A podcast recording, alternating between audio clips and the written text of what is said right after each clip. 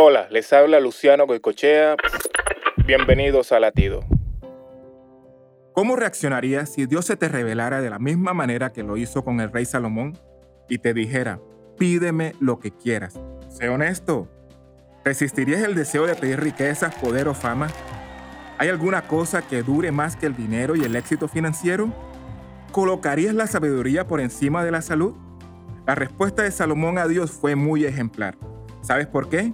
Porque primero reconoce su necesidad, su responsabilidad, y su responsabilidad era con el pueblo de Dios.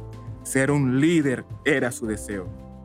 Tú también tienes una responsabilidad muy grande y es la de guiar a tu familia y a tus hijos por el camino correcto.